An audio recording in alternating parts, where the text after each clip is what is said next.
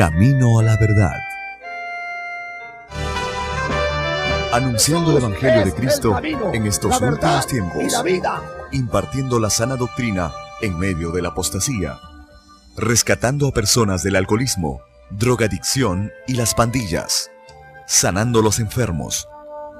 Restituyendo hogares. Devolviendo la felicidad a miles de familias. A través del poder de la palabra de Dios en la voz del reverendo Eugenio Macías Corbacho de la Iglesia Cristiana, Movimiento Misionero Mundial. Vuelva a sonreír y encontrar el camino a la salvación. Camino a la verdad. Vamos a leer la palabra del Señor con la bendición del Padre, del Hijo y del Espíritu Santo en el Evangelio según San Juan capítulo 14, versículo 15, con la bendición del Padre, del Hijo y del Espíritu Santo. Amén. Dice la palabra del Señor. Si me amáis, guardad mis mandamientos. Y yo rogaré al Padre y os dará otro consolador para que esté con vosotros para siempre. El Espíritu de verdad, al cual el mundo no puede recibir porque no le ve, ni le conoce, pero vosotros le conocéis porque mora con vosotros y estará en vosotros. Hasta aquí la palabra del Señor. Amén. Gloria a Dios. El mensaje de esta hora dice, comenzamos el año con este tema. Comencemos amando a Dios de verdad. Porque todos queremos bendiciones, ¿no es cierto? Todos queremos que Dios nos ayude, todo, pero el Señor dice, bueno, vamos a comenzar, pero primero ámame. Entonces no hacemos nada si no amamos a Dios. Entonces vamos a comenzar amando a Dios. Comencemos el año es el tema. Comencemos el año amando a Dios. De verdad. De verdad. No de boca, sino de verdad. Amén. Que el Señor añada bendición a su palabra. Tomen asiento en el nombre de Jesús de Nazaret. Bendito sea el santo nombre de Jesús. Si ustedes se dan cuenta, hermano, el Señor dejó como un proyecto para nosotros que hay que llevarlo a cabo, hay que, hay que ejecutarlo. Dice, si me amas, si me amáis, si me amas, dice, guarda mis mandamientos. Y de ahí sigue, y yo te daré otro consolador, etcétera, etcétera, etcétera. Entonces, qué maravilloso comenzar el año con esta resolución. Hay que comenzar el año diciendo, bueno, voy a comenzar haciendo lo que Dios me está pidiendo. Y una de las cosas que estamos viendo que dice el Señor en su palabra, eso no lo digo yo, no es lo que a mí se me ocurre, no es lo que yo entiendo, es lo que está claro. Ahí dice, si me amas, guarda mis mandamientos. O sea, quiere decir, si me amas, entonces guarda mis mandamientos. Si me amas, entonces obedéceme. Eso es lo que está diciendo. Si me amas, obedéceme. Quiere decir que el amor y la obediencia a Dios van juntos. No podemos separar el amor y la obediencia, porque si, si, decimos que le amamos, entonces necesariamente tiene que haber obediencia. Porque no podemos decir que le amamos y les desobedecemos. Amén. Y esto se repite tres veces. Vamos a ver dónde se repite. En el verso 15 dice, si me amáis, guarda mis mandamientos. En el verso 21 dice, el que tiene mis mandamientos y los guarda, ese es el que me ama. Vuelve a decir, ve. Y el que me ama, será amado por mi Padre. Y yo le amaré y me manifestaré al. Mire usted cómo nos vamos metiendo más adentro, vamos sumergiéndonos en algo más profundo a lo que significa amar a Dios, obedecerle y lo que nos viene a nosotros por hacerlo. Porque en el verso 15 solamente dice, si me amas, guarda mis mandamientos. En el verso 21 dice, el que tiene mis mandamientos y los guarda, ese es el que me ama. Y entonces dice, y el que me ama será amado por mi Padre. Y si le ama a mi Padre, yo también le amaré. Y entonces nos manifestaremos a Él. Alaba lo que está vivo. Alaba lo que vive. Qué lindo. Que el Señor se manifieste, ¿no? Que se nos manifieste. Bendito sea el nombre de Jesús. El verso 24 dice, el que no me ama, no guarda mis palabras. Y la palabra que habéis oído no es mía, dice, sino del Padre que me envió. Entonces ya tenemos ahora tres versículos de la Biblia que tiene una palabra clave, una palabra común ahí. ¿Cuál es? Amar a Dios. En el verso 23 dice, el que me ama, mi palabra guardará y mi Padre le amará y vendremos a él y haremos morada con él. Ahora dice, vendremos a él, haremos morada con él. Entonces, son dos maneras de decir la misma cosa. Si me ama, guarda mis mandamientos. Y si guardas mis mandamientos, entonces es porque me amas. Eso es todo, parece un trabalengua, pero es la verdad. Si me amas, obedece mis mandamientos. Y si yo veo que estás obedeciendo es porque me amas. O sea, no es que le digas, no es que le digas te amo, es que demuestres que lo amas.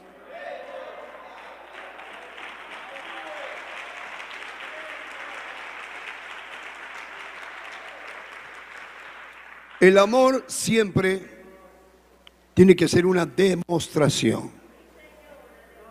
Una demostración.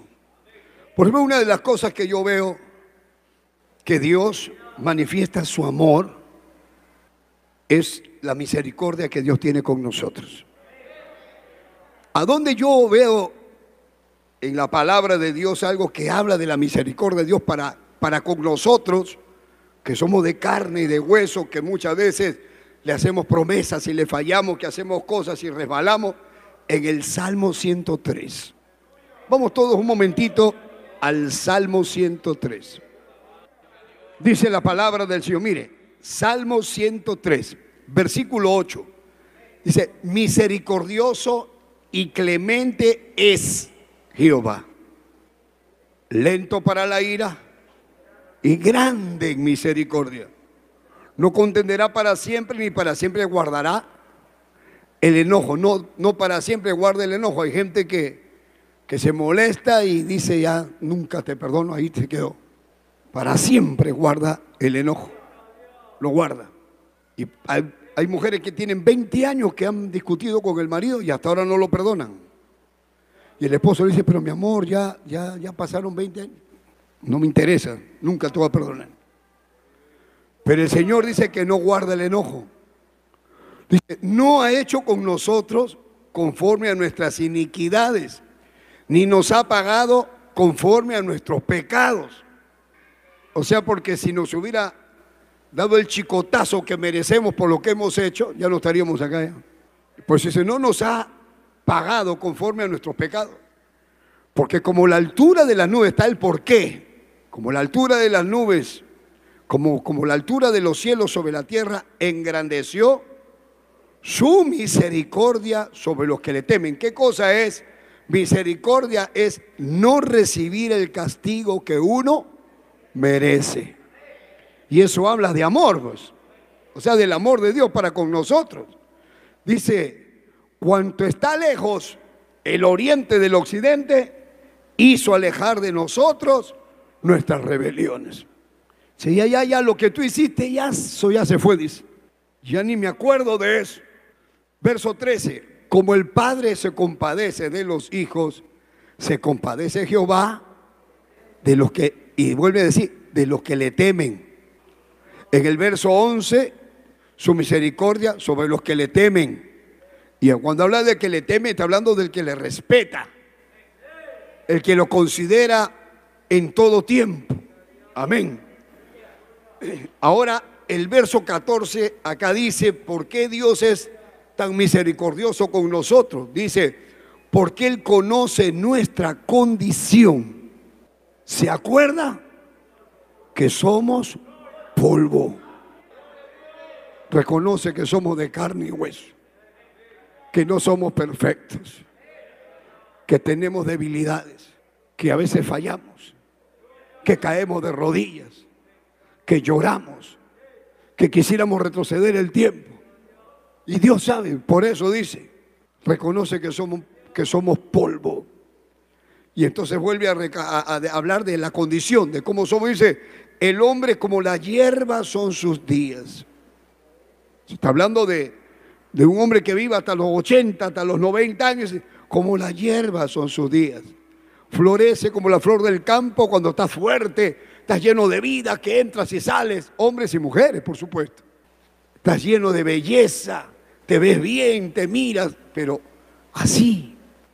Abres el ojo y lo cierras y pasó el año. Qué rápido se fue el Ya estamos en 2022.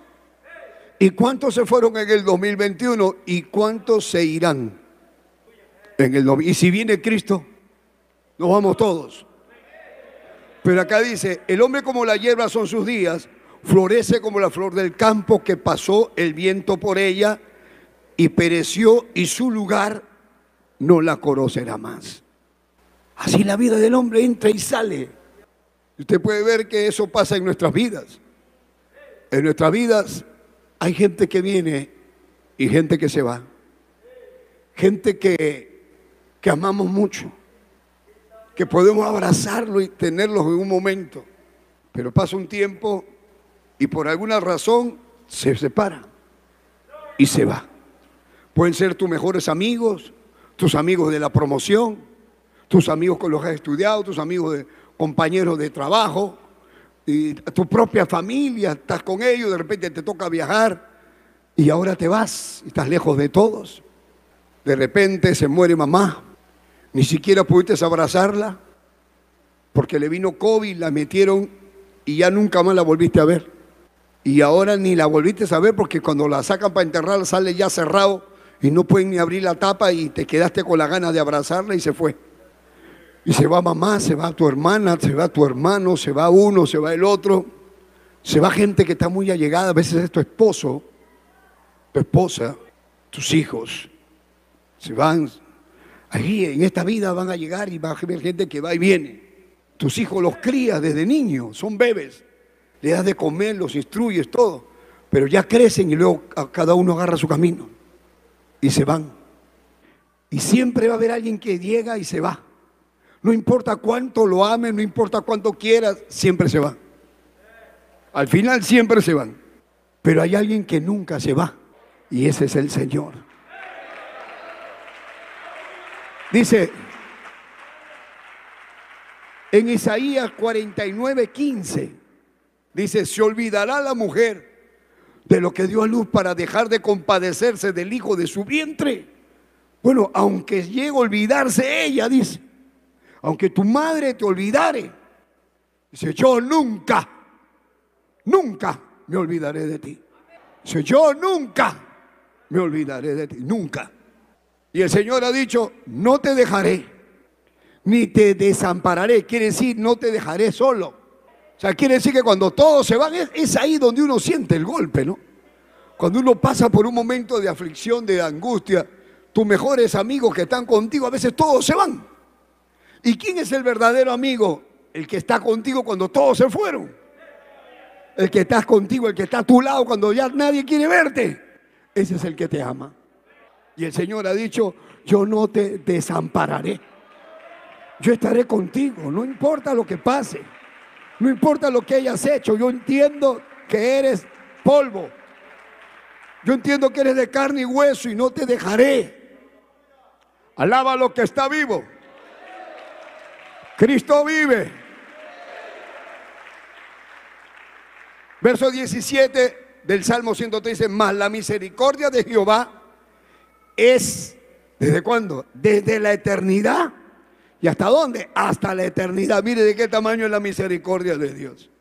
Sobre lo que, vuelve a decir, los que le temen. Y su justicia sobre los hijos de los hijos, sobre los que guardan su pacto, los que guardan su palabra. Y los que se acuerdan de qué? De sus mandamientos, ¿para qué? Para ponerlos por obra, para obedecerlos. Entonces acá está hablando de obedecer su palabra. Lo mismo que dice Jesús, ¿no? El que dice que me ama, mi palabra guardará. Y ahora usted está viendo toda esta bendición, pero la condición está en que obedezcas. La obediencia. Seguimos en el libro de San Juan capítulo 14. Si me amas, entonces guarda mis mandamientos. Eso es lo que dice. Si me amas, guarda mis mandamientos. Y entonces dice, si guarda mis mandamientos, es porque me amas. Entonces podemos hablar de amor obediente o de obediencia amorosa. La misma cosa, pero volteada. Te obedezco porque te amo. Y te amo porque te obedezco. Amén. Entonces el punto acá que quiero inyectarles hoy es que no podemos separar el amor de la obediencia en lo que respecta al Señor. Amén. Usted no me venga a decir que ama a Dios si usted desobedece. Ese es cuento. Eso es lo que está diciendo. Por eso que el Señor, cuando le decía a Pedro, ¿me amas? Es que el Señor le pregunta a Pedro, ¿me amas? Sí, Señor, tú sabes que te amo. Apacienta mis ovejas. ¿Me amas? Señor, sí, yo te amo. Apacienta mis corderos. Y vuelvo a decir, ¿de verdad me amas, Pedro? Que, el Señor te mire y te diga, ¿me amas? O sea, te mira y, dice, yo sé todo lo que has hecho. Dice, ¿me amas? ¿De verdad me amas? Y esa, esa mirada, esa mirada, la mirada de Cristo te desnuda. La mirada de Cristo te dice, conozco todo de todo, de todo. Y conociendo todo te pregunto, ¿me amas? Aleluya.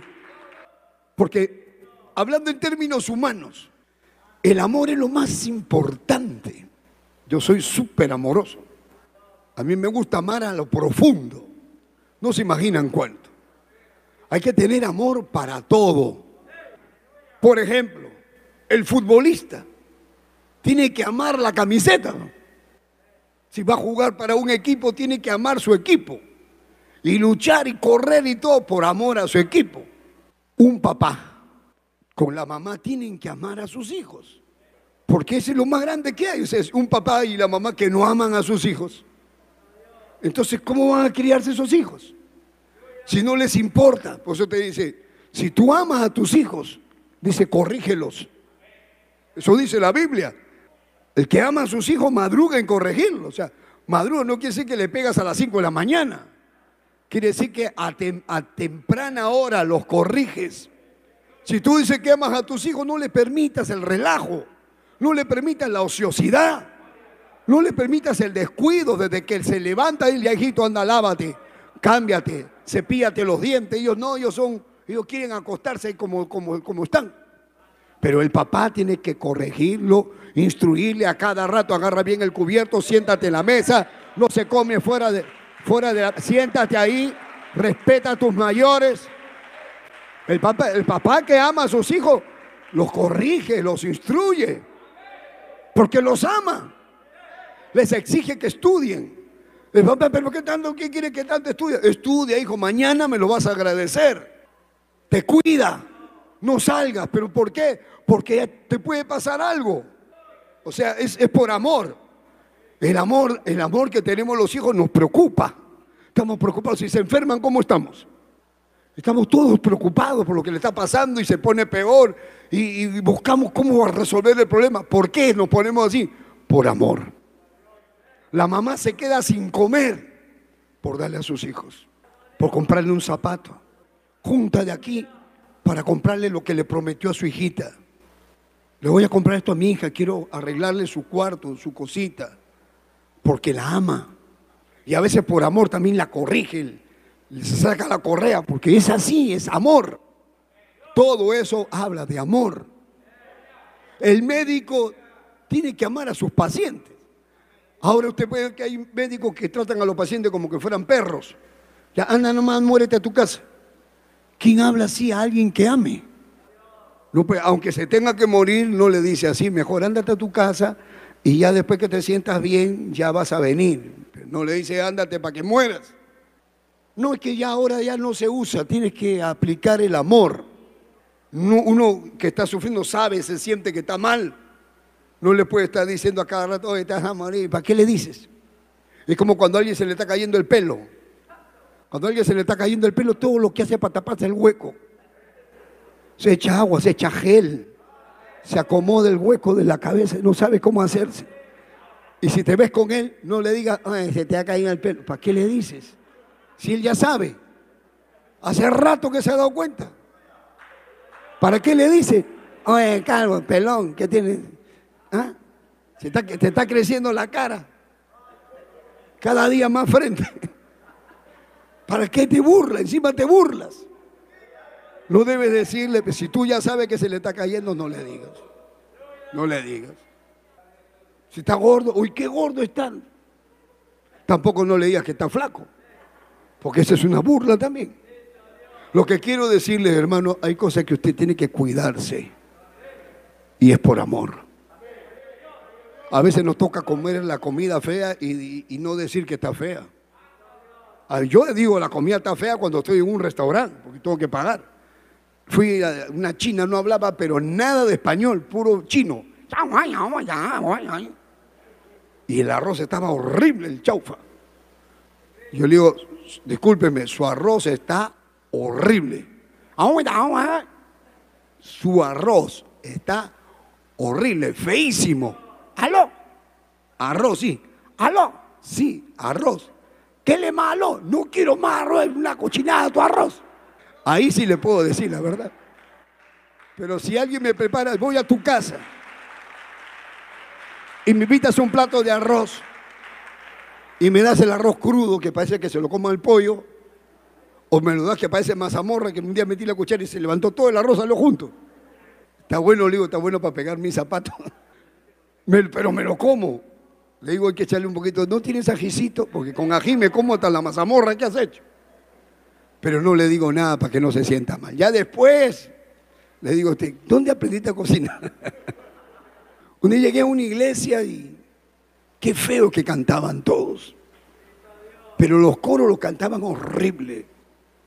No tenían tono, no sé qué, pero todos los que participaron estaban, ya no aguanté más.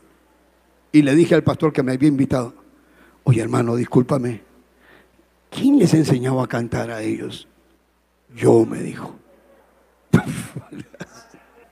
Oye, varón, tienes que, tienes que enseñarles mejor a tus ovejitas porque con esos cánticos la presencia de Dios hasta se va. hay que saber decir las cosas. Entonces es importante para todo el amor. Para todo. Dígame algo, lo que sea. El matrimonio. ¿Qué es lo más importante en el matrimonio? ¿Que el, marido tenga plata? ¿Que la novia tenga plata? ¿O que se amen? Y cuando hay amor, ¿qué hay? Fidelidad. Porque eso es lo que quiere. La novia le dice, mira, yo te, te perdono pobreza. Te perdono que me des pan duro todo el día. Te perdono que me corten la luz, que me corten el agua. Pero lo que no te perdono es que me seas infiel. Lo único que quiero, que me seas fiel. Y si me eres fiel es porque me amas. No importa dónde te vas, no importa dónde te metes, solamente quiero que me seas fiel.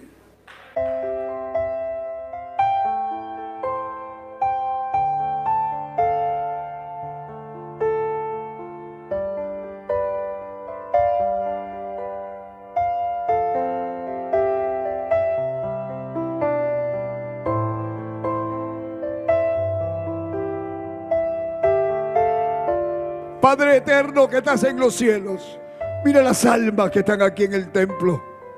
Mira los hermanos de la iglesia, cada hombre y cada mujer. Los solteros y los que están casados. Todos los que nos ven y nos siguen a través de las redes. Te ruego que extiendas tu mano, que te glorifiques. Derrama tu poder, tu santa presencia. Liberta al que está endemoniado. Cámbialo, Señor, al que está caído al que está atrapado en obras de demonios. En el nombre de Jesús, por tu mano toca. Liberta, manifiesta tu gracia, como tú lo sabes hacer, Dios mío. Sobre cada familia, tu bendición. Sobre cada hogar donde hay un enfermo, que llegue la sanidad divina. Aunque estén desahuciados de la ciencia médica, que llegue tu misericordia, tu poder. Tú vives Señor, responde a las peticiones de todos los que a partir de hoy van a ser fieles a tu palabra, Padre. En el nombre de Jesús de Nazaret, te lo pido, Dios mío.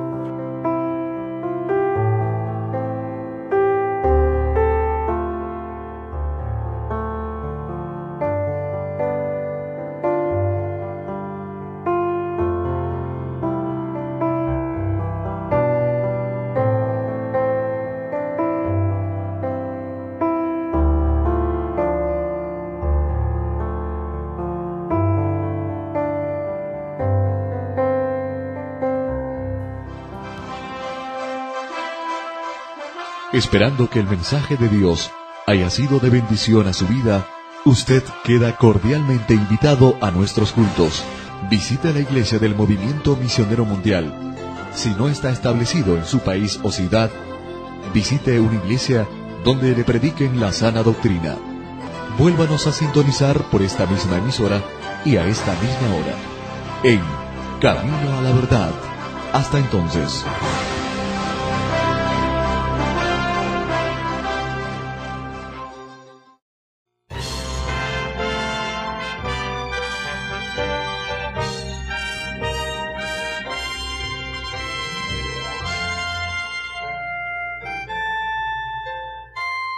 Camino a la verdad.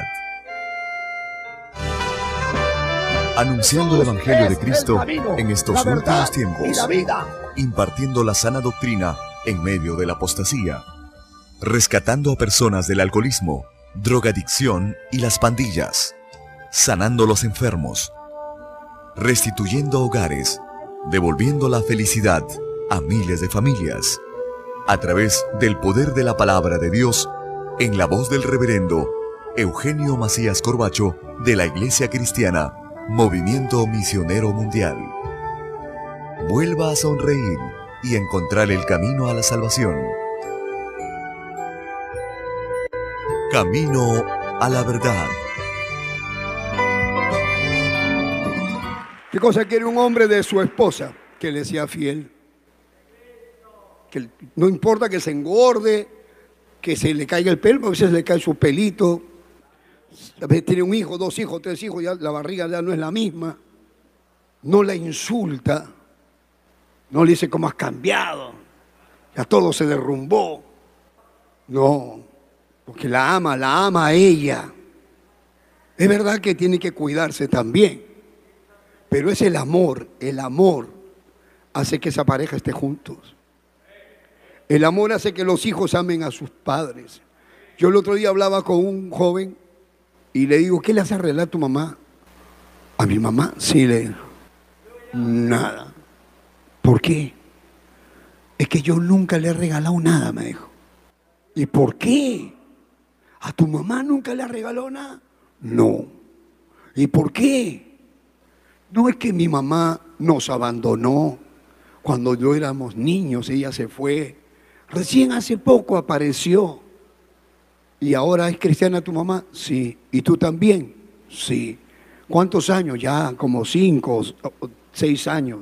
Bueno, ahora enseña a tu mamá que la amas. Aunque sea, cómprale un champú. Cómprale algo. Es tu mamá. Ahí está la bendición. Porque un hijo normal tiene que amar a su mamá. Hay algunos que aman a su padre y el papá nunca ha estado. Y lo extrañan. Mi papá, ¿dónde está mi papá? Qué malo, ¿por qué se fue? No sabe cuánto lo necesito. Y cuando la ve dice, tú nunca me quisiste, ¿por qué te fuiste? Y reclaman. Entonces el amor hace que uno se mantenga unido. El amor hace que uno sea fiel. Todo es por amor. Por ejemplo, Jesús.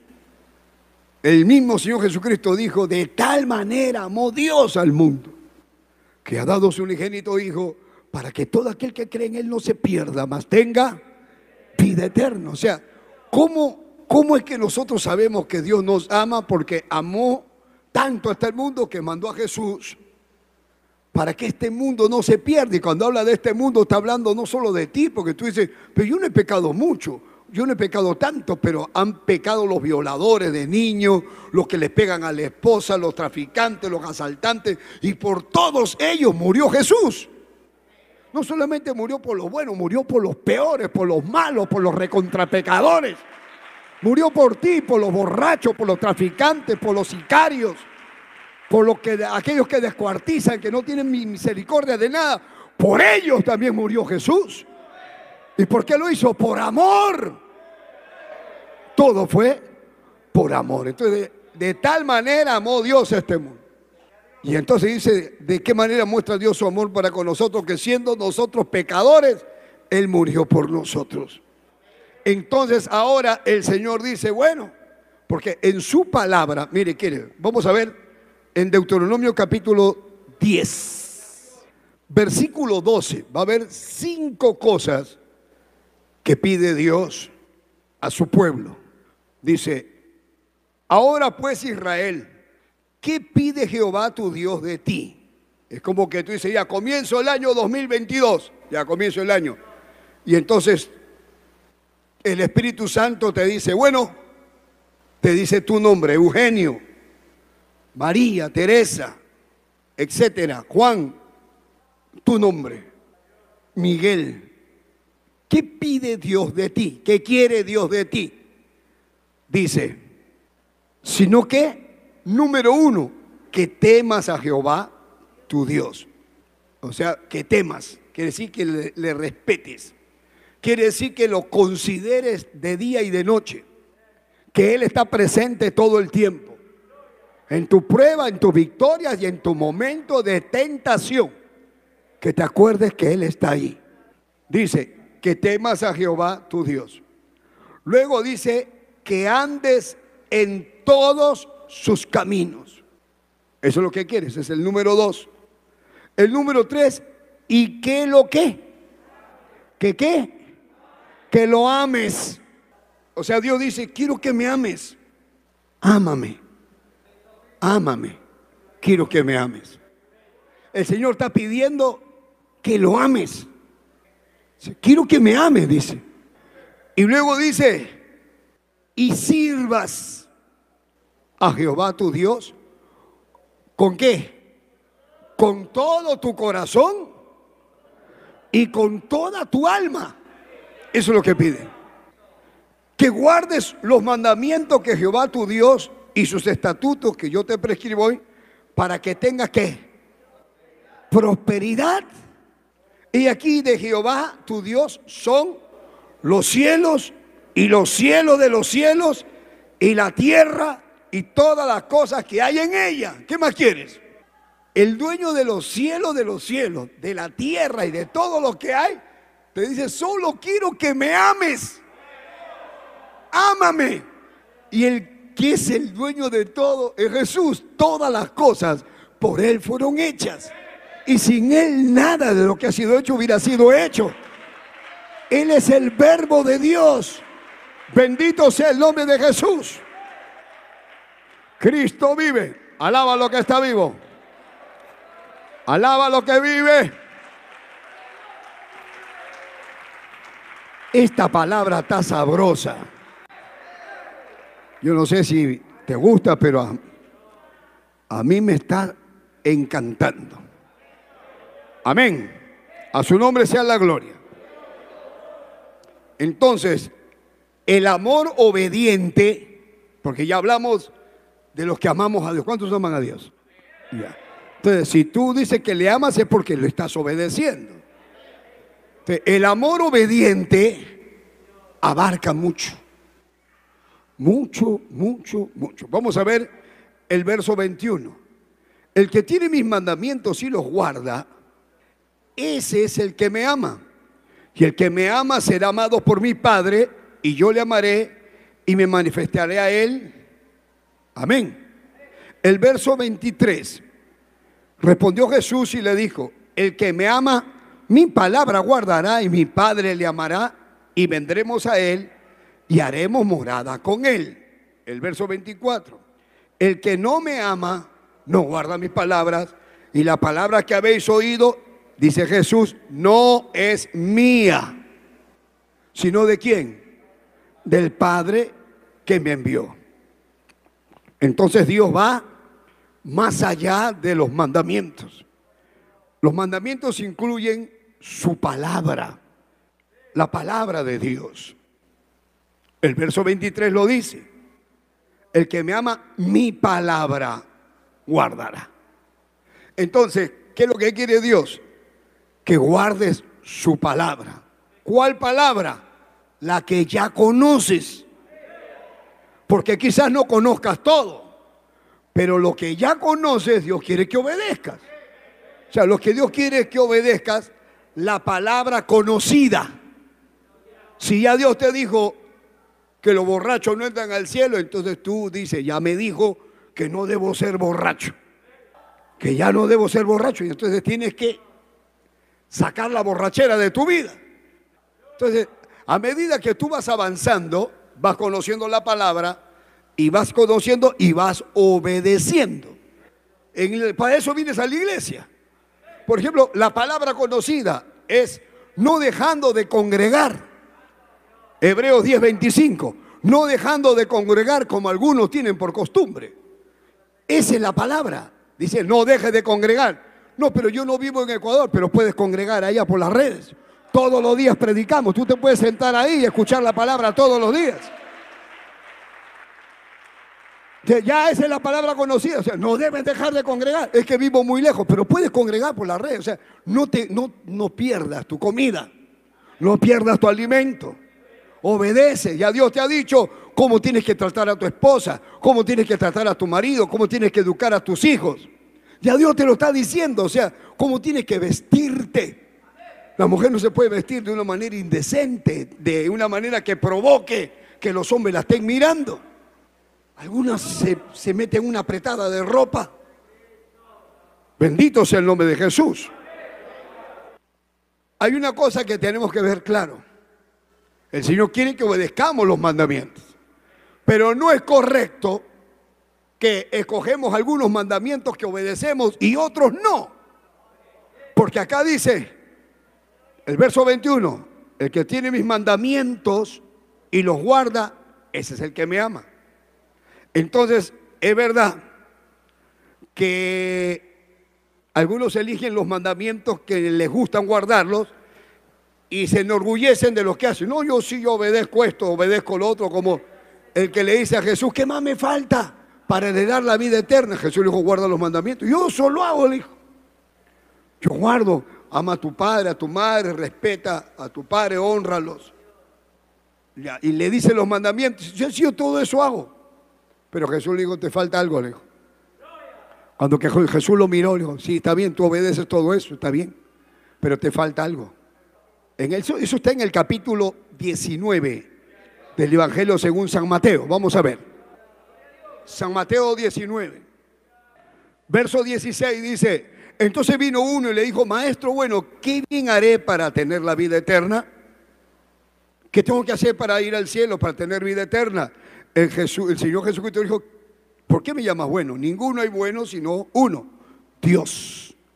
Mas si quieres entrar en la vida, guarda los mandamientos. Número uno, hacemos un paréntesis, usted nunca debe decir yo soy bueno. El único bueno es Dios. Ahora, si quieres entrar a la vida, dice, guarda los mandamientos. Entonces, le dijo, le pregunta, ¿cuáles?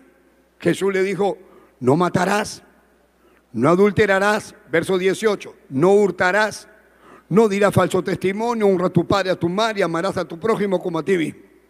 El joven le dijo, todo esto lo he guardado desde mi juventud, ¿qué más me falta? O sea, él sentía que algo le faltaba. Jesús lo quedó mirando y se dio cuenta que le faltaba. Jesús le dice el verso 21, estamos en Mateo 19, 21, dice, si quieres ser perfecto, anda, vende lo que tienes y dalo a los pobres y tendrás tesoros en el cielo y ven y sígueme. Oyendo el joven esta palabra se fue triste porque tenía muchas posesiones. Entonces, ¿qué pasa, pastor? Entonces, ¿qué, qué, qué le falta? ¿Hay que regalar todo lo que tenemos? No, no. Lo que pasa es que este hombre estaba diciendo que él obedecía los mandamientos. Que todo, ¿qué me falta? ¿Qué me falta? Ya, ya, ¿qué me falta? Yo todo obedezco. ¿Qué más me falta? Él sentía que algo le faltaba. Eso es primero. Número dos, que no obedecía todo. Jesús cuando lo miró le dijo, este tiene un problema. Su problema es que este ama el dinero más que a, más que a Dios. Ese era su problema porque amaba el dinero. Porque el primer mandamiento es amar a Dios por encima de la riqueza, por encima de lo que sea. Por encima de todo hay que amar a Dios. Yo te amo, pero amo a Dios. Tengo que amar a Dios. Los tengo que amar. Pero este hombre no, este amaba más la riqueza que a Dios. Entonces Jesús dijo, este dice que sí, guarda los mandamientos, pero no. Porque si guarda los mandamientos, lo suelta todo.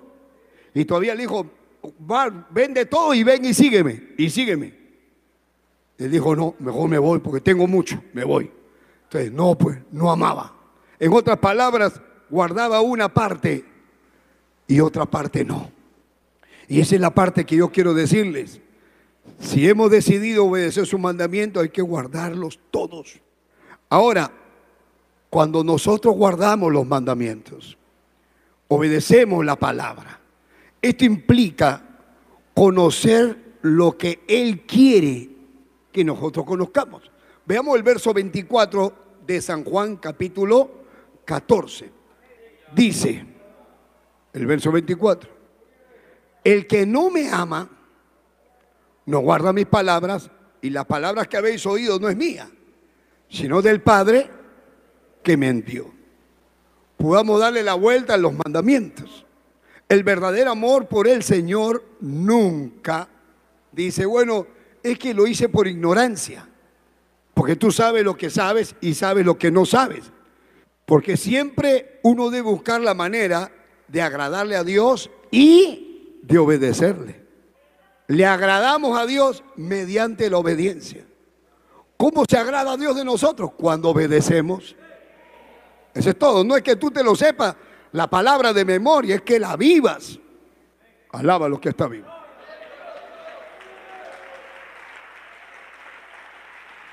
Jehová vive. Otra de las cosas que está diciendo Jesús es que lo que yo les estoy enseñando no es mío, dice. Eso viene de arriba. Vea de nuevo el verso 24. El que no me ama, no guarda mis palabras. Y quiero decirle, dice Jesús, que la palabra que habéis oído no es mía, sino del Padre que me envió. Lo que Cristo enseñó no era de Él. Sus enseñanzas eran de Dios. Por tanto, estamos obligados a cumplir con todo lo que la palabra enseña, porque eso viene de Dios. Jesús está diciendo esto, se lo digo, porque esto me ha dicho Dios que se lo enseñe. Y esto no es mío, siempre le han reclamado a Cristo sobre la doctrina. Hay gente que reclama sobre la doctrina, pero esta doctrina es muy, muy dura, ¿no? Estos son muy exagerados. E, este, pero demasiado. ¿Cómo, ¿Cómo va a ser así? No, a mí no me parece. Jesús dijo en el capítulo 7 de San Juan, Vamos a San Juan, capítulo 7. Amén. Verso 16 responde Jesús, dice, mi doctrina, ¿qué dice? ¿Qué dice Jesús? Mi doctrina no es mía, sino de quién? De aquel que me envió. Así que mi doctrina tampoco es mía. La doctrina no es mía. No, pero a mí no me parece. Bueno, habla con el, con el que te da la vida, que le ha puesto la doctrina. Cristo vive. Regresamos a San Juan capítulo 14. Vamos a ver el verso 21. Dice, el que tiene mis mandamientos y los guarda, todos leemos, ese es el que me ama. Hasta ahí está bien, ¿no es cierto? Ahora vea la recompensa.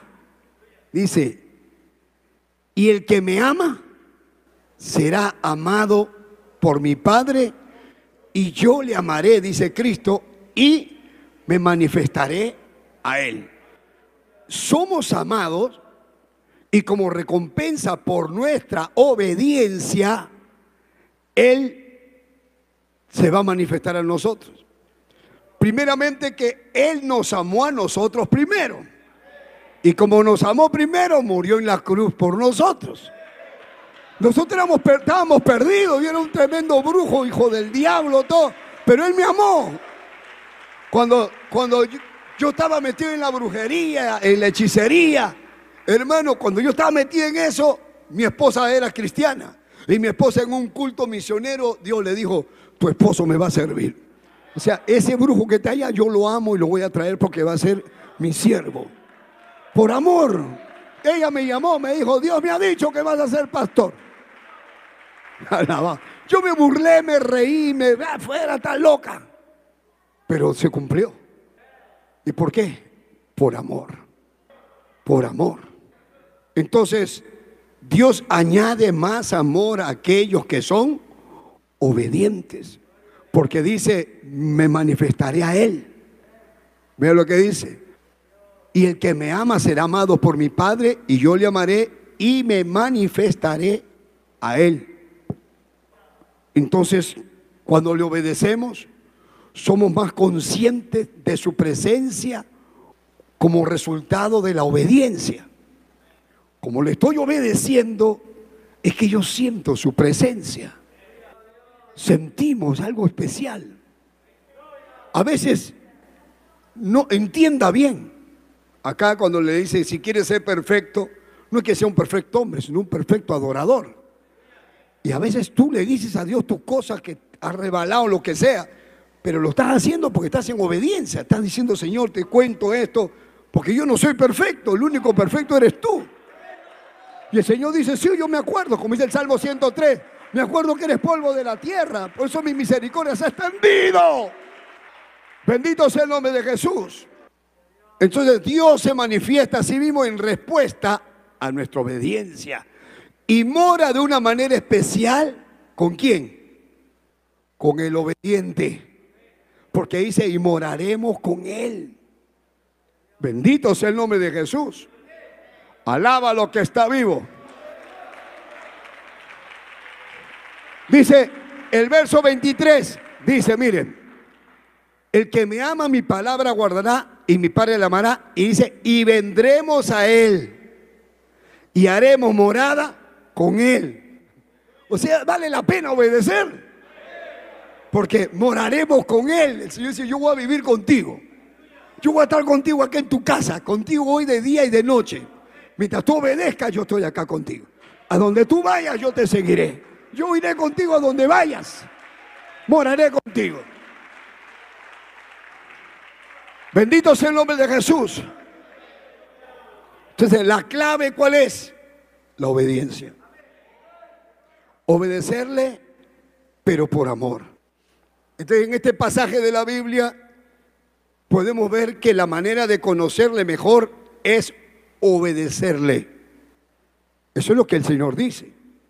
Si tú me obedeces, entonces yo me manifiesto. Si tú obedeces, yo estaré ahí contigo. Una vida, hermano, usted dice este año, yo quiero conocer más a Dios.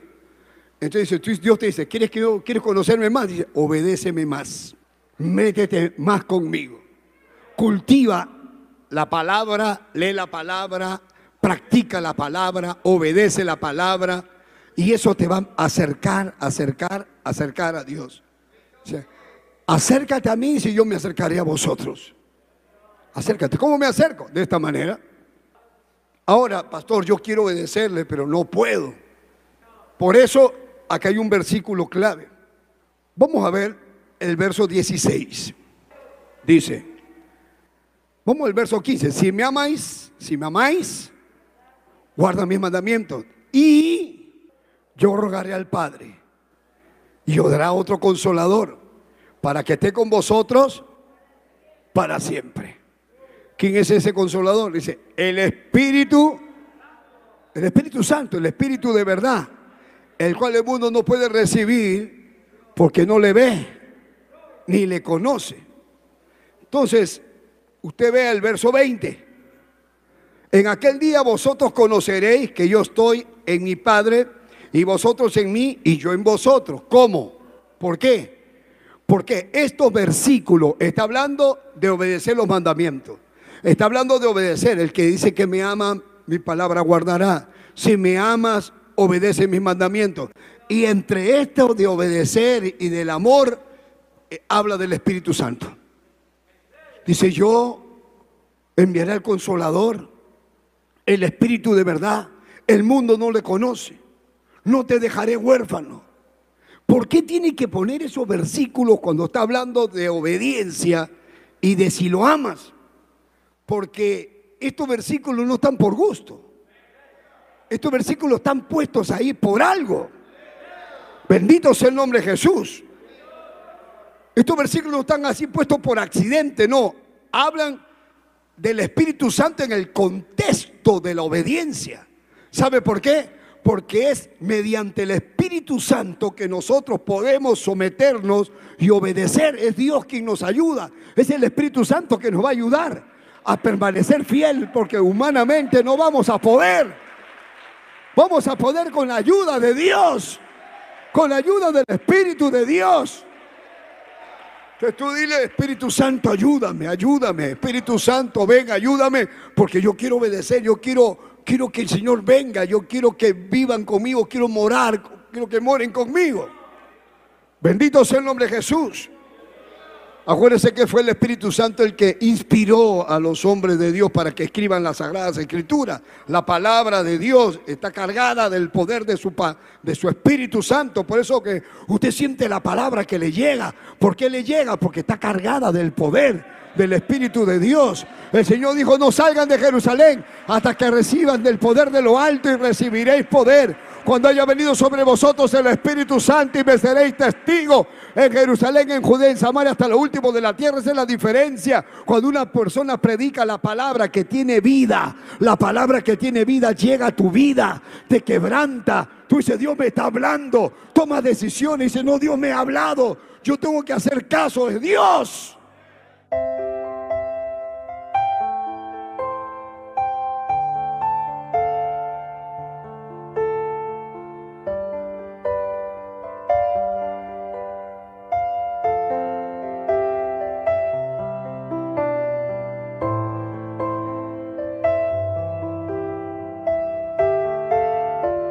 Padre eterno que estás en los cielos, mira las almas que están aquí en el templo.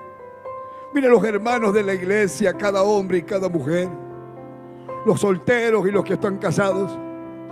Todos los que nos ven y nos siguen a través de las redes. Te ruego que extiendas tu mano, que te glorifiques.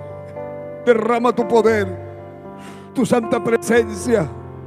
Liberta al que está endemoniado. Cámbialo, Señor, al que está caído a que está atrapado en obras de demonios. En el nombre de Jesús, por tu mano toca. Liberta, manifiesta tu gracia, como tú lo sabes hacer, Dios mío. Sobre cada familia, tu bendición. Sobre cada hogar donde hay un enfermo, que llegue la sanidad divina. Aunque estén desahuciados de la ciencia médica, que llegue tu misericordia, tu poder.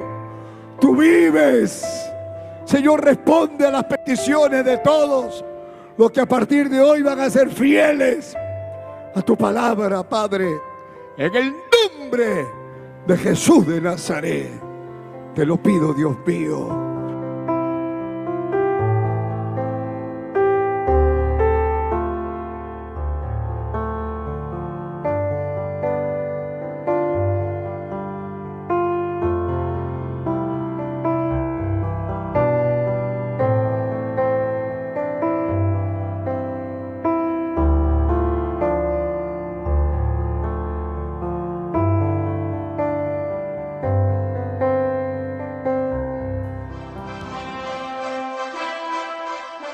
Esperando que el mensaje de Dios haya sido de bendición a su vida, usted queda cordialmente invitado a nuestros cultos.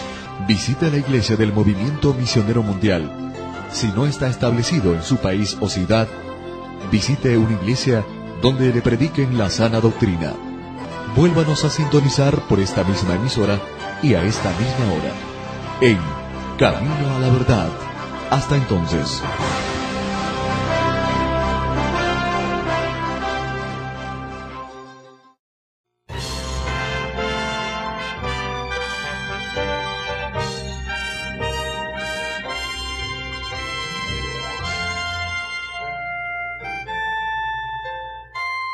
Camino a la Verdad. Anunciando el Evangelio de Cristo en estos últimos tiempos. Impartiendo la sana doctrina en medio de la apostasía. Rescatando a personas del alcoholismo, drogadicción y las pandillas. Sanando los enfermos. Restituyendo hogares. Devolviendo la felicidad a miles de familias. A través del poder de la palabra de Dios en la voz del reverendo Eugenio Macías Corbacho de la Iglesia Cristiana, Movimiento Misionero Mundial. Vuelva a sonreír y encontrar el camino a la salvación. Camino a la verdad. Y el que me ama será amado por mi Padre, y yo le amaré y me manifestaré a él. Entonces, cuando le obedecemos, somos más conscientes de su presencia como resultado de la obediencia. Como le estoy obedeciendo, es que yo siento su presencia. Sentimos algo especial. A veces no entienda bien. Acá cuando le dice, si quiere ser perfecto, no es que sea un perfecto hombre, sino un perfecto adorador. Y a veces tú le dices a Dios tus cosas que has rebalado, lo que sea, pero lo estás haciendo porque estás en obediencia. Estás diciendo, Señor, te cuento esto, porque yo no soy perfecto, el único perfecto eres tú. Y el Señor dice, sí, yo me acuerdo, como dice el Salmo 103, me acuerdo que eres polvo de la tierra, por eso mi misericordia se ha extendido. Bendito sea el nombre de Jesús. Entonces Dios se manifiesta a sí mismo en respuesta a nuestra obediencia. Y mora de una manera especial con quién? Con el obediente. Porque dice, y moraremos con él. Bendito sea el nombre de Jesús. Alaba lo que está vivo. Dice el verso 23, dice, miren, el que me ama mi palabra guardará y mi Padre la amará. Y dice, y vendremos a él y haremos morada con Él. O sea, vale la pena obedecer. Porque moraremos con Él. El Señor dice, yo voy a vivir contigo. Yo voy a estar contigo aquí en tu casa, contigo hoy de día y de noche. Mientras tú obedezcas, yo estoy acá contigo. A donde tú vayas, yo te seguiré. Yo iré contigo a donde vayas. Moraré contigo. Bendito sea el nombre de Jesús. Entonces, la clave cuál es? La obediencia. Obedecerle, pero por amor. Entonces, en este pasaje de la Biblia podemos ver que la manera de conocerle mejor es obedecerle. Eso es lo que el Señor dice. Si tú me obedeces, entonces yo me manifiesto. Si tú obedeces, yo estaré ahí contigo. Una vida, hermano, usted dice este año, yo quiero conocer más a Dios. Entonces Dios te dice, ¿quieres, que yo, ¿quieres conocerme más? Dice, obedéceme más, métete más conmigo. Cultiva la palabra, lee la palabra, practica la palabra, obedece la palabra y eso te va a acercar, acercar, acercar a Dios. acércate a mí si yo me acercaré a vosotros. Acércate. ¿Cómo me acerco? De esta manera. Ahora, pastor, yo quiero obedecerle, pero no puedo. Por eso acá hay un versículo clave. Vamos a ver el verso 16. Dice, vamos al verso 15, si me amáis, si me amáis, guarda mis mandamientos y yo rogaré al Padre y os dará otro consolador para que esté con vosotros para siempre. ¿Quién es ese consolador? Dice, el Espíritu, el Espíritu Santo, el Espíritu de verdad, el cual el mundo no puede recibir porque no le ve ni le conoce. Entonces, usted vea el verso 20. En aquel día vosotros conoceréis que yo estoy en mi Padre y vosotros en mí y yo en vosotros. ¿Cómo? ¿Por qué? Porque estos versículos está hablando de obedecer los mandamientos. Está hablando de obedecer. El que dice que me ama, mi palabra guardará. Si me amas, obedece mis mandamientos. Y entre esto de obedecer y del amor, eh, habla del Espíritu Santo. Dice, yo enviaré al consolador, el Espíritu de verdad. El mundo no le conoce. No te dejaré huérfano. ¿Por qué tiene que poner esos versículos cuando está hablando de obediencia y de si lo amas? Porque estos versículos no están por gusto. Estos versículos están puestos ahí por algo. Bendito sea el nombre de Jesús. Estos versículos están así puestos por accidente, no. Hablan del Espíritu Santo en el contexto de la obediencia. ¿Sabe por qué? Porque es mediante el Espíritu Santo que nosotros podemos someternos y obedecer. Es Dios quien nos ayuda. Es el Espíritu Santo que nos va a ayudar a permanecer fiel porque humanamente no vamos a poder. Vamos a poder con la ayuda de Dios, con la ayuda del Espíritu de Dios. Entonces tú dile, Espíritu Santo, ayúdame, ayúdame. Espíritu Santo, ven, ayúdame, porque yo quiero obedecer, yo quiero, quiero que el Señor venga, yo quiero que vivan conmigo, quiero morar, quiero que moren conmigo. Bendito sea el nombre de Jesús. Acuérdense que fue el Espíritu Santo el que inspiró a los hombres de Dios para que escriban las Sagradas Escrituras. La palabra de Dios está cargada del poder de su, de su Espíritu Santo. Por eso que usted siente la palabra que le llega. ¿Por qué le llega? Porque está cargada del poder del Espíritu de Dios. El Señor dijo, no salgan de Jerusalén hasta que reciban del poder de lo alto y recibiréis poder cuando haya venido sobre vosotros el Espíritu Santo y me seréis testigo en Jerusalén, en Judea, en Samaria, hasta lo último de la tierra. Esa es la diferencia. Cuando una persona predica la palabra que tiene vida, la palabra que tiene vida llega a tu vida, te quebranta. Tú dices, Dios me está hablando. Toma decisiones y dice, no, Dios me ha hablado. Yo tengo que hacer caso de Dios. Alaba lo que está vivo.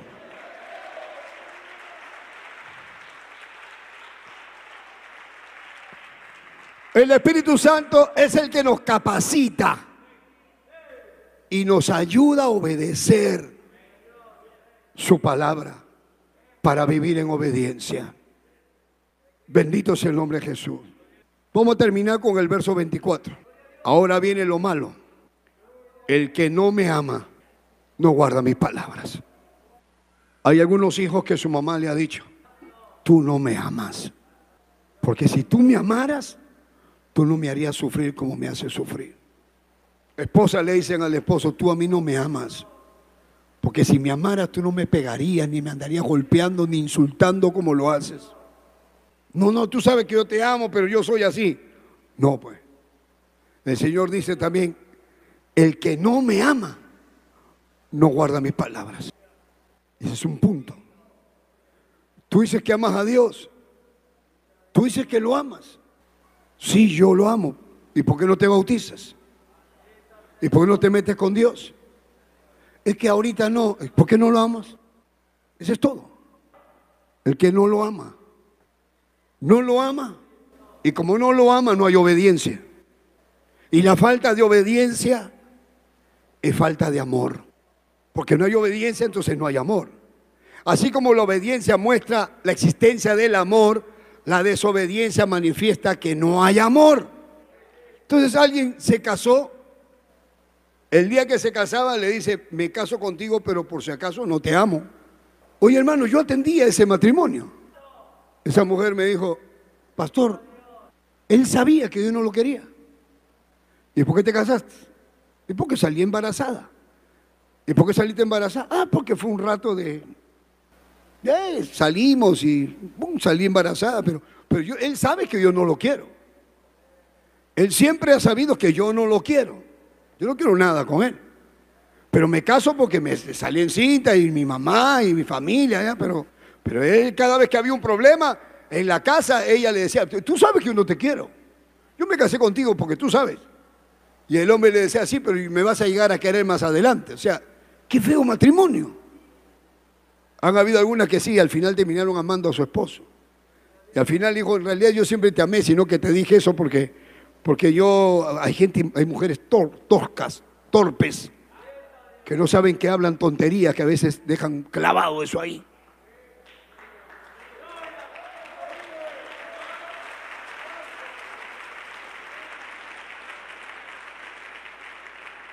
Usted nunca va a decir, bueno, yo me bautizo, pero yo no amo a Dios.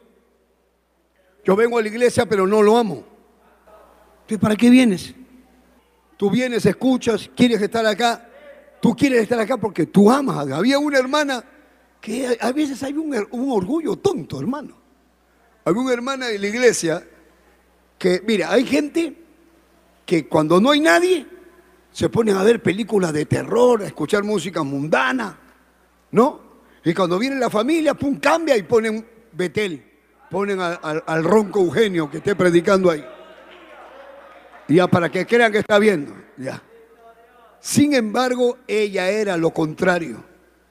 Ella me dice, pastor, cuando todos ellos me decían, anda a la iglesia, arrepiéntete. Yo no voy a ir, ¿por qué voy a ir? Yo no quiero ir. Pero te hacía el infierno, ya déjame que me vaya al infierno, ¿a ti qué te importa? Ya, ya me quiero ir al infierno, me gusta, me gusta quemarme ya. Vale, vete. Y entonces me dice, ya, y cuando todos se iban, pastor, cuando todos se iban, yo ponía Betel, me dice. Y ponía Betel, lo escuchaba, y me arrodillaba y me ponía a llorar. Pero cuando sentía que venían, pum, ponía mi novela. Y cuando todos entraban, yo estaba viendo novela. ¿En mi novela qué quieren? ¿Mi novela? Pues? en mi casa también, ¿qué cosa? Usted no, no, no. Y yo, pero qué idiota, qué tonta. O sea, no quería que su familia sepa que ella amaba a Dios. Hasta que un día escuchó la palabra, los cobardes no entran al reino de los cielos. Porque había que, que sacarse ese manto de orgullo. Dijo, ya, ya voy a ir a la iglesia, hoy día voy.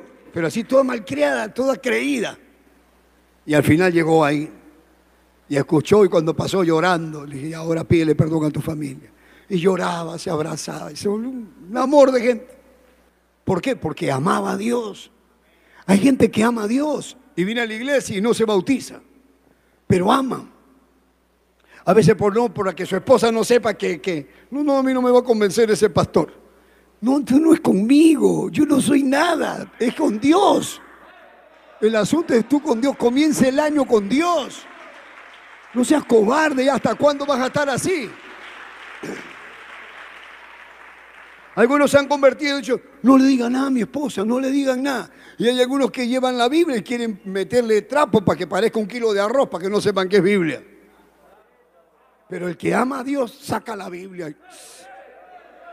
No como los homosexuales que salen del closet y se comienzan a pintar. yo tengo que decir que soy gay. No, el Señor reprende al diablo, lo dicen ellos, porque no tienen a Cristo. Pero tú no tienes que tener vergüenza de decir que tú amas a Dios, que amas la santidad, que ama la doctrina, que ama la palabra. Bendito sea el nombre de Jesús. Por eso hay que tomar decisiones.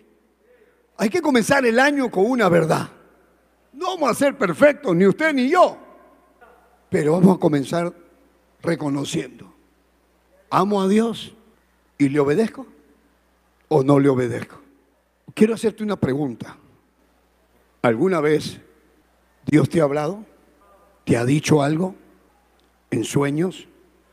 ¿A través de la palabra? ¿A través de un cántico? Cuando yo estaba con un tumor en el cuello y tenía que ir al hospital del cáncer, yo estaba preocupado, decía, ¿y ahora qué va a pasar? Hace años, en el año 93. Y Dios habla de muchas maneras. Y dijeron, vamos a, iba a predicar el pastor, dijo, pero primero vamos a cantar un coro. Y se puso a cantar, mira que te mando, que seas valiente, no, no temas ni desmaye, porque Jehová tu Dios estará contigo. y yo que estaba enfermo lo agarré, eso me lo agarré, me lo comí. Y me agarré, porque de todas de diferentes maneras habla Dios. De diferentes maneras Dios te habla. Te habla por la palabra. ahora, ¿a cuántos Dios les ha hablado alguna vez? Levante la mano. Levante la mano, ¿cuántos Dios les ha hablado a través de la palabra, a través del mensaje? Levante la mano, muévala así. Quiero ver a ver si hay alguien que no levante la mano. Ya, ahora le hago una pregunta.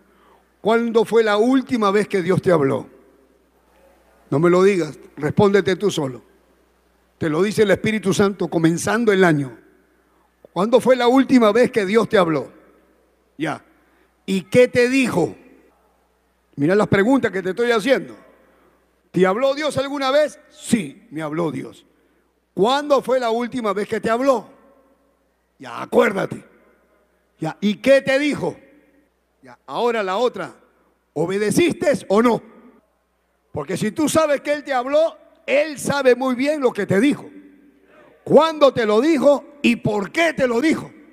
Algunas veces hay personas que han caído en cosas y han perdido todo. Dice, pero ¿por qué? Dios me habló, dice, y yo no hice caso. Dios me avisó y yo no hice caso. Una mujer salió embarazada, su esposo mundano. Y cuando le dice al esposo, estoy encinta, el esposo le pegó. Te vas a hacer un aborto porque yo no quiero tener otro hijo. No me vengas a mí con otro hijo. Pero mi amor, que nosotros somos... No, no, no, no, yo no tengo plata para tener más hijos. Así que te vas a hacer un aborto. Y ella, no, pero yo no puedo hacer aborto, soy cristiana, ¿cómo voy a hacer un aborto? No, no, no, no, no, no. Yo soy cristiana porque ellos hacían, le hacían los abortos que le daba la gana, tenían como cuatro hijos, pero ahora, ahora el hombre le decía, no, no voy a tener más hijos. Y le tiraba cachetadas y le pegaba. Al final llegó el momento en que ella le dice, Señor, dime, dime, dime, dime. Y tiene un sueño. Ella tiene un sueño. Que tocan la puerta de su casa. Y ella abre la puerta y era Jesucristo con un bebito en los brazos. Y le dice, toma, yo lo voy a mantener. Y se lo entrega. Y ella abraza al bebé, ¡bum!, se despierta.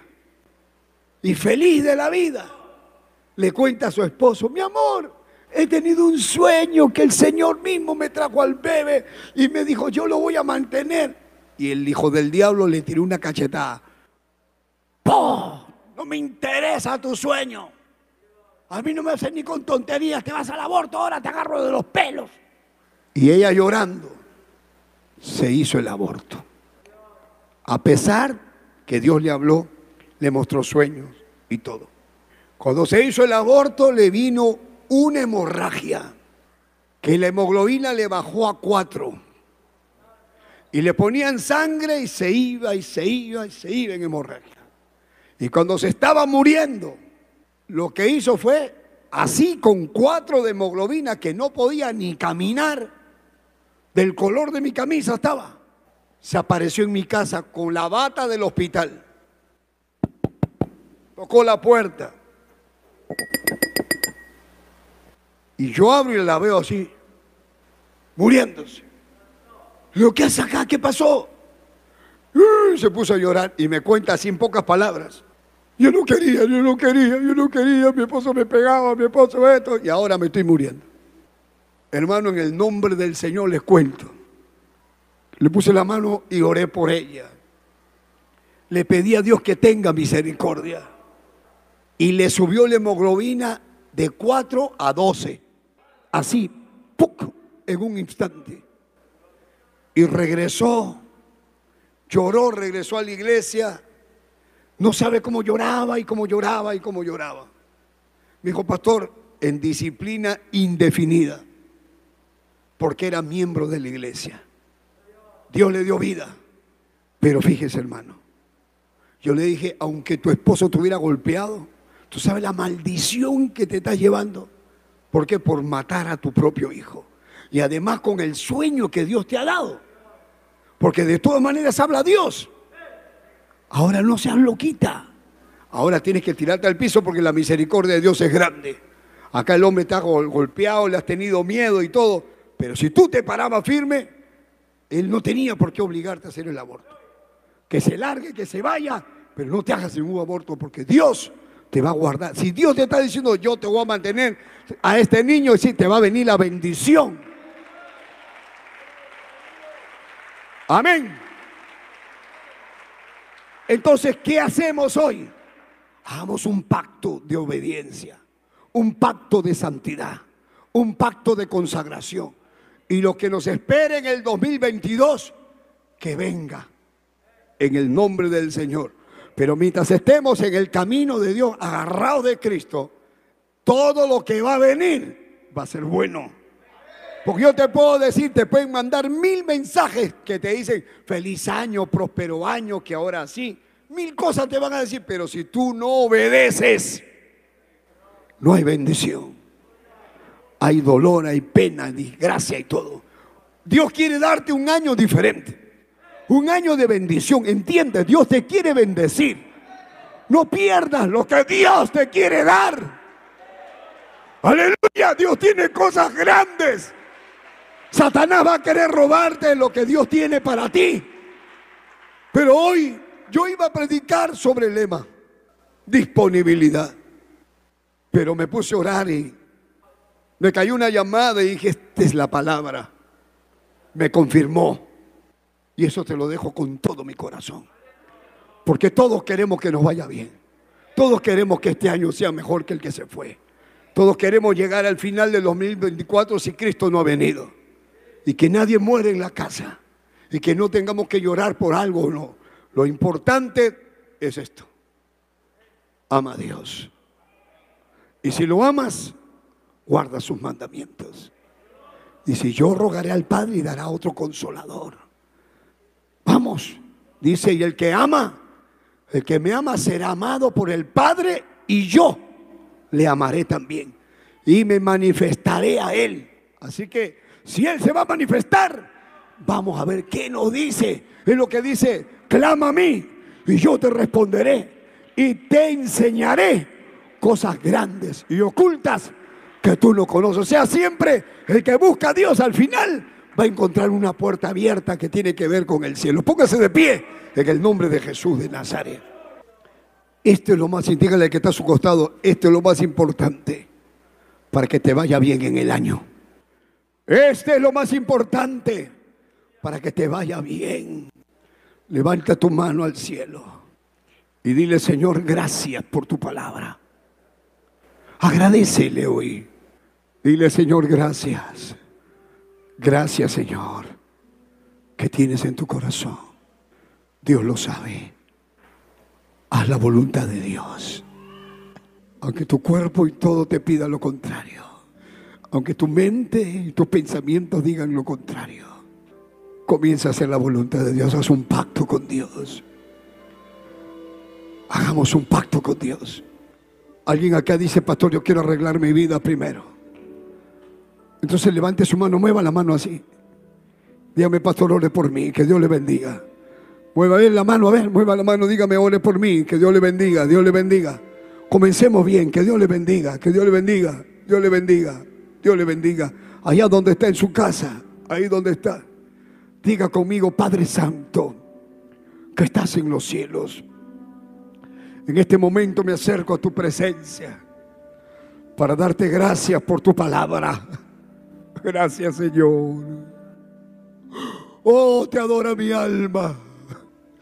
Mira las almas. Mira las multitudes. Mira todo aquel que te ama. Pero por alguna razón cayó en desobediencia. Extiende tu mano ahora, Señor. Usted repita conmigo esta oración. Diga, Padre Santo, que estás en los cielos. En este momento me acerco a tu presencia para pedirte perdón por todos mis pecados. Quiero comenzar este año en entera consagración. Si en algo te fallé, perdóname. Si algo malo hice, perdóname. Dame tu paz. Dame tu presencia. Dame tu bendición. Ayúdame a obedecerte. Señor, yo te amo, dile. Te amo. Amo tu palabra.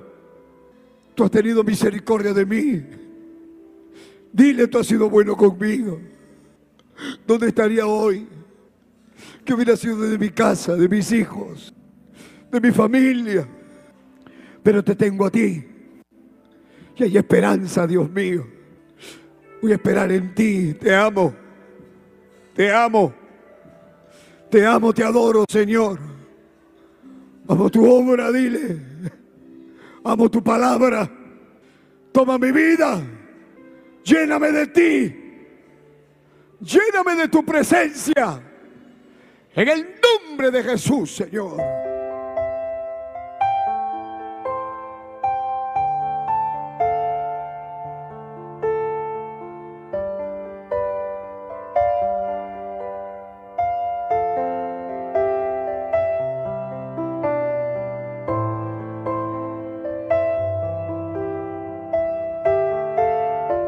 Padre eterno que estás en los cielos, mira las almas que están aquí en el templo.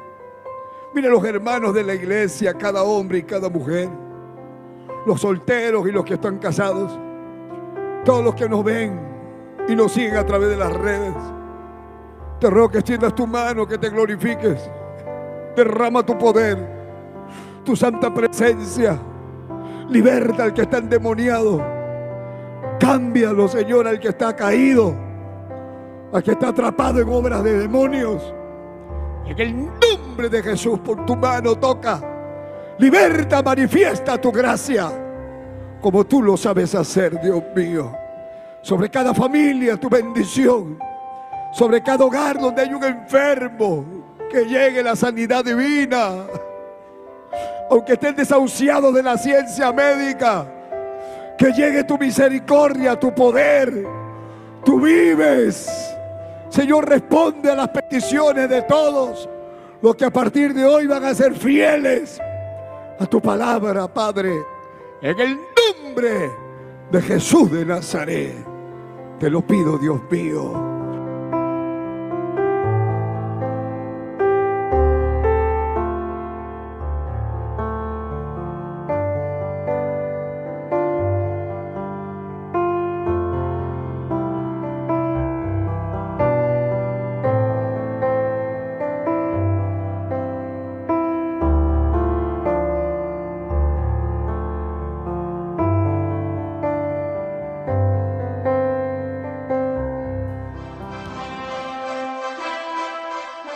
Esperando que el mensaje de Dios haya sido de bendición a su vida, usted queda cordialmente invitado a nuestros cultos.